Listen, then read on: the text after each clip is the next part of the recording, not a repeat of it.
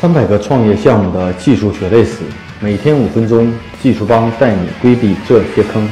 大家好，我是技术帮的 Michael。今天跟大家分享的话题是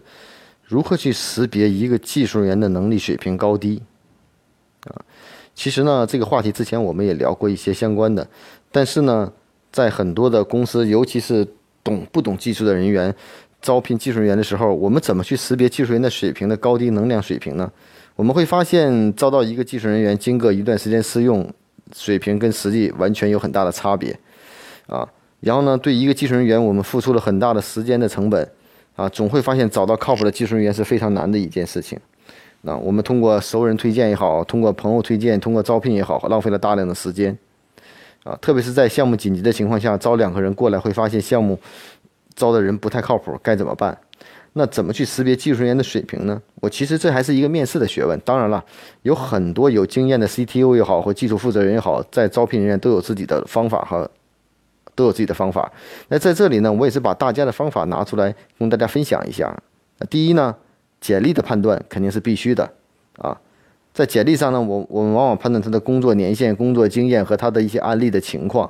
啊，其实很难判断出他技术的实际操作能力和案例的情况到底是什么样，但是看到他学校的背景和工作的经历啊，这最起码对人有个基本的判断。一般来说呢，呃，专科出身的，就是就是学计算机啊本身的这种叫这种专科出身的，相对来说基础会比较好，至少底子不会差到哪去。啊，那通过培训学校来的呢，其实如果他的动手能力很强是没有问题的，但是基础能力可能会并不一定特别扎实。所以呢，我们往往会选名校毕业的啊，底子好。那另外一块呢，就是如果说我们来了一个秘书员，怎么去面试呢？我们在面试的环节中，是不是都这样的场景？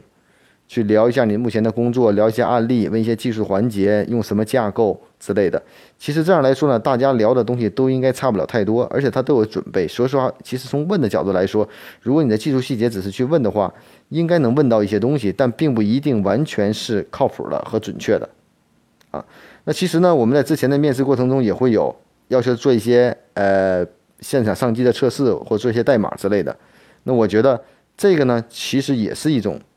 方法，但是可能时间不够，大家都把这个放弃掉了啊。但我这里呢会提供一些绝对方法，就是你拿出一段代码案例，让他现场给你讲一讲，看完这代码的感觉和感受，我觉得能看得明白的，基本上也可以会写，和一些解决问题的能力。啊，其实我们技术面试呢是一个专业的面试，其实应该真正的去提一些专业的技术问题，比如说一些排序算法、二叉树算法和一些数据结构的基础知识理论。再一个呢，关于他知识面的这个能力也要做一些面试，比如说相关的知识，我不能说做 Java 的不懂 PHP，那对知识行业的知识范围的零售是不是有一些好的想法、好的了解？另外呢，再看他资源的积累。平时呢，是不是有这种超强的学习能力和主动学习能力？其实这对我们也是非常关键的。那我觉得通过以上的这些方法和了解呢，至少能对你产生一些有价值的信息。我们了解一个技术人员，从他已有的和未有的，以及他的这种生活社交所具备的这种能力和潜在的成长能力，要做一个综合判断啊。然后呢，最后呢，就是让他会在现实的这种试用期。给一个快速的项目，让它快速的完成，并不是要等很长期的，可能通过一段时间，很快的把这个完成掉。我觉得这是一种好的方式，嗯，所以呢，也希望通过今天的分享呢，对他们对大家有一个帮助啊，真正在面试的时候对技术人员判断有一定的了解。大家可以关注我们的微信公众号“技术帮零零幺”汉语拼音“技术帮零零幺”，可以获得更多关于录音的文本内容。如果大家有任何技术问题，可以加我的个人微信，啊，Michael 苗七六幺六，M I C H A E L M I A O 七六幺六。